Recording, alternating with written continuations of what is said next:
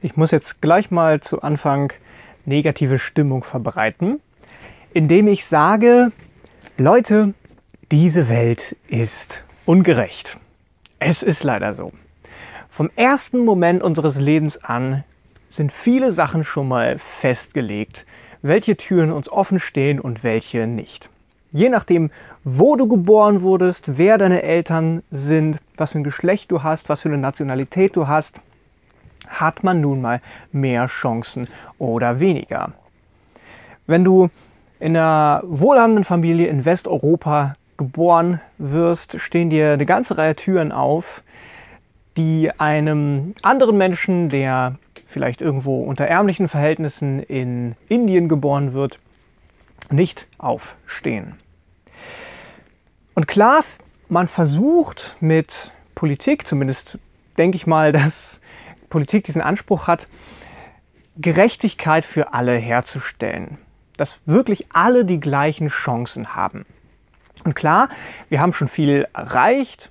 Wir haben eine allgemeine Schulpflicht in Deutschland für alle Menschen. Aber trotzdem merkt man auch da immer noch Ungerechtigkeit, je nachdem, wie viel die Eltern verdienen, wie viel, ähm, ja, wie viel, wie viel Zeit sie dementsprechend ihren Kindern zur Verfügung stellen können. Also von vornherein sind auch hier in Deutschland, wo Schulpflicht für alle besteht, Ungerechtigkeiten immer noch da. Und wenn ich ehrlich bin, glaube ich nicht, dass wir irgendwann einmal in dieser Welt komplette Chancengleichheit für alle Menschen haben. Ich glaube da ehrlich gesagt überhaupt nicht dran. Es wird immer Ungerechtigkeiten geben zwischen armen und reichen Menschen, immer Ungerechtigkeiten geben, je nachdem, in welchem Land du geboren wirst, immer Ungerechtigkeiten in allen möglichen gesellschaftlichen Bereichen geben. Und da steigen wir jetzt in unser Thema ein. Und wir sind ja in der Themenreihe die Namen Gottes, wie sich Gott selbst in der Bibel vorstellt und was diese Namen aus dem Urtext übersetzt bedeuten. Und ein Name, wie sich Gott selbst vorstellt, ist Jahwe Zitkvenu. Das bedeutet der Herr unsere Gerechtigkeit. Und ich finde das schon ziemlich, ziemlich krass, dass diese Welt, wo von vornherein einfach so viel Ungerechtigkeit besteht, wo von der ersten Sekunde unseres Lebens einfach viel schon feststeht, welche Chancen du hast und welche nicht, dass da dieser Gott daherkommt, der sagt, mein Name ist Gerechtigkeit. In der letzten Stunde haben wir ja uns mal angeguckt, was ist eigentlich Gottes Ziel, was ist Gottes Plan. Und Gottes Ziel und sein Plan war es nie, dass wir in dieser ungerechten Welt leben, so wie sie jetzt ist. Es war nie Gottes Ziel, dass wir Krankheit, Tod, Schmerzen, Kriege oder Coronavirus haben. Das war nie sein Ziel. Er hat ein anderes Ziel für uns. Aber wir leben getrennt von Gott und dementsprechend in einer getrennten Schöpfung. Hör dir gerne nochmal unseren Input von letzter Woche an. Da gehen wir da nochmal drauf ein. Also wir sind getrennt von Gott, das ist unser Zustand und Gott will diese Trennung wieder herstellen. Er will wieder Gerechtigkeit herstellen. Jahwe Zitkenu, der Herr unsere Gerechtigkeit. Und ich möchte mit euch mal einen kleinen Bibeltext angucken, wo wir ein wenig darin einsteigen, was für ein Gerechtigkeitsverständnis Gott eigentlich hat. Und wir schauen uns dazu ein Gleichnis an, das Gleichnis vom Arbeiter im Weinberg in Matthäus 20.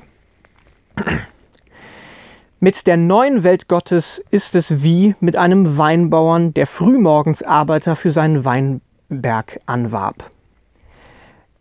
Er einigte sich mit ihnen auf den üblichen Tageslohn und ließ sie in seinem Weinberg arbeiten. Ein paar Stunden später ging er noch einmal über den Marktplatz und sah dort Leute herumstehen, die arbeitslos waren. Auch sie schickte er in seinen Weinberg und versprach ihnen einen angemessenen Lohn. Zur Mittagszeit und gegen drei Uhr nachmittags stellte er noch mehr Arbeiter ein. Als er um 5 Uhr in die Stadt kam, sah er wieder ein paar Leute untätig herumstehen. Er fragte sie, warum habt ihr heute nicht gearbeitet? Uns wollte niemand haben, antworteten sie. Geht doch und helft auch noch in meinem Weinberg mit, forderte er sie auf. Am Abend beauftragte er seinen Verwalter, ruf die Leute zusammen und zahl ihnen den Lohn aus. Fang bei den letzten an und höre beim ersten auf. Zuerst kam also die letzten die zu, zuletzt kamen also die zuletzt Eingestellten und jeder von ihnen bekam den vollen Tageslohn. Jetzt meinten die anderen Arbeiter, sie würden mehr bekommen, aber sie erhielten alle nur den vereinbarten Tageslohn. Da beschwerten sie sich beim Weinbauern. Diese Leute haben nur eine Stunde gearbeitet und du zahlst ihnen dasselbe wie uns. Dabei haben wir uns den ganzen Tag in der brennenden Sonne abgerackert. Mein Freund, entgegnete der Weinbauer einem von ihnen, dir geschieht doch kein Unrecht. Haben wir uns nicht auf diesen Betrag geeinigt? Nimm dein Geld und geh. Ich will den anderen genauso viel zahlen wie dir. Schließlich darf ich doch wohl mit meinem Geld machen, was ich will. Oder ärgerst du dich, weil ich großzügig bin? Ebenso werden die Letzten einmal die Ersten sein und die Ersten die Letzten. Wow. Krasser Text. Ich gehe noch mal kurz an den Anfang. Also im ersten Vers heißt es, mit der neuen Welt Gottes ist es wie mit einem Weinbauern.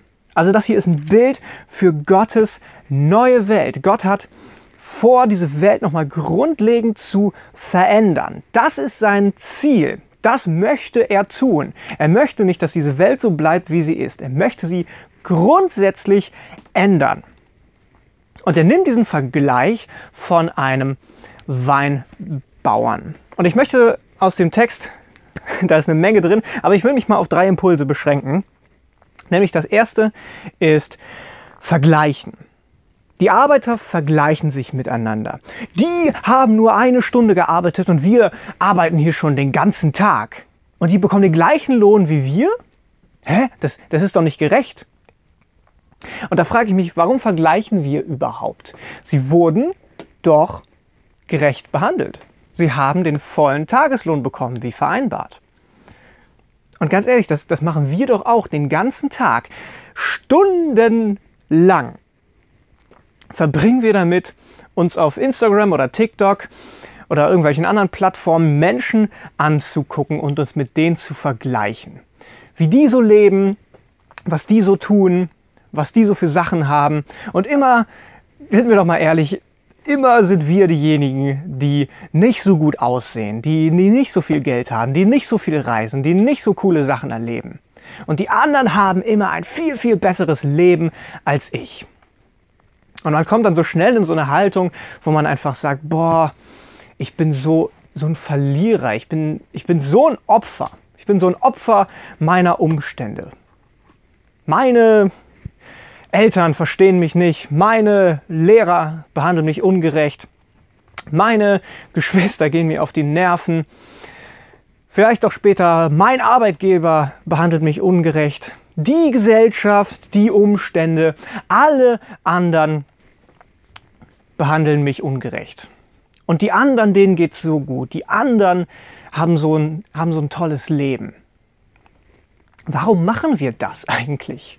Warum verbringen wir so viel Zeit? Warum verschwenden wir so viel Energie unseres Lebens damit, uns mit anderen zu vergleichen? Wenn es uns am Ende des Tages gar nichts nützt. Das ist der erste Impuls aus dem Text. Hör auf, dich mit anderen zu vergleichen. Und der zweite Impuls, der viel, viel wichtiger ist. Den nenne ich mal ganz oder gar nicht. Gott, Gottes Ziel ist es, uns zu retten. Er möchte, dass wir diese neue Welt haben. Er möchte diese Welt grundlegend verändern und er möchte, dass wir Teil davon sind. Und mit Jesus hat er eine Möglichkeit geschaffen, dass wir in diese neue Welt kommen können. Er möchte uns retten. Und bei Rettung gibt es kein ganz, da gibt es nur ein ganz oder gar nicht. Bei Rettung gibt es keine halben Sachen. Ich habe noch nie einen Bergretter gesehen, der, der jemanden nur halb gerettet hat. Also entweder du hast das Rettungsseil vom Bergretter fest in der Hand und du bist gerettet, oder du hast es nicht und du fällst die Klippe runter. Entweder du bist gerettet oder du bist verloren. Entweder Leben oder Tod. Entweder sicher gerettet, verloren, äh, sicher gerettet zu sein oder verloren zu sein. Da gibt es nichts dazwischen, ganz oder gar nicht. Und davon spricht hier Gott. Das ist dieser, dieser Lohn, dieser Tageslohn, die diese Arbeiter bekommen. Euer Lohn ist es, dass ihr gerettet werden könnt. Das haben wir als Christen in Aussicht, dass wir gerettet sein können. Und bei Gott gibt es dann kein, keine halben Sachen, kein du bist halb gerettet, du bist ein bisschen gerettet. Da gibt es nur ein, du bist ganz gerettet oder du bist ganz verloren. Und das ist egal, ob du schon lange mit Jesus unterwegs bist oder ihn erst vor ein paar Tagen kennengelernt hast und ihn in dein Leben eingeladen hast. Bei Rettung gibt es nur ein ganz oder ein gar nicht. Und der dritte Punkt ist, da möchte ich nochmal auf Gottes Namen eingehen. Der Herr unsere Gerechtigkeit, das ist sein Name. Und es ist Gottes Weinberg, es ist Gottes neue Welt. Und wer bin ich, dass ich mich dorthin stellen könnte und sagen kann, hey, Moment, Moment, das, das müsstest du aber anders machen, Gott, das sollte so nicht sein. Hey, es ist, es ist immer noch Gott und Gott hat eine Einladung für uns. Und da kann ich mir doch nicht anmaßen, mich da hinzustellen und sagen, Moment, Gott, du musst jetzt aber nach meiner Nase, meiner Nase tanzen. Das funktioniert so nicht. Und wenn wir da dranbleiben, wenn wir Jesus nachfolgen, dann möchte ich noch einen kleinen Ausblick geben über diese, Gott, über diese neue Welt Gottes. Dann bekommen wir etwas. Und ähm, das ist erstmal ganz interessant. Hier beim letzten Vers von dem Text heißt es, ebenso werden die Letzten einmal die Ersten sein und die Ersten die Letzten. Also die ganz am Ende standen, werden ganz vorne sein. Die Kleinen werden die Großen sein. Die, die Armen werden die Reichen sein. Die Schwachen werden die Starken sein. Und das ist ganz anders als unser Verständnis. Unser Verständnis ist, wenn du dich investierst, wenn du, wenn du arbeitest, dann bekommst du auch. Aber das ist nicht Gottes Verständnis von Gerechtigkeit. Er erhöht die Schwachen. Er hilft denen, die am Ende stehen. Und er schenkt diese neue Welt, diesen Ausblick möchte ich euch geben. Und da stehen, lesen wir im Buch der Offenbarung über Gottes neue Welt. Ich weiß nicht besonders viel darüber, nur ein paar Sachen, die da drin stehen. Und eine kurze Passage möchte ich euch vorlesen über Gottes Plan. Das lesen wir in Offenbarung 21. Und er schreibt hier über diese neue Welt, ja, von nun an wird Gott selbst in ihrer Mitte leben. Er wird alle ihre Tränen trocknen und der Tod wird keine Macht mehr haben. Leid, Klage und Schmerzen wird es nie wieder geben, denn was einmal war, ist für immer vorbei. Der auf dem Thron saß, sagte, siehe, ich schaffe alles neu. Das ist, das ist so so krass. Es gibt keinen Tod, kein Kla keine Klage, kein Leid mehr. Und es wird alles neu sein. Das ist, was Gott für uns bereit hat. Das ist, was er meint mit seiner neuen Welt. Und diese Beschreibung, es wird kein Tod, kein Leid, keine Klage mehr geben. Wenn das nicht Gerechtigkeit ist, dann weiß ich auch nicht weiter.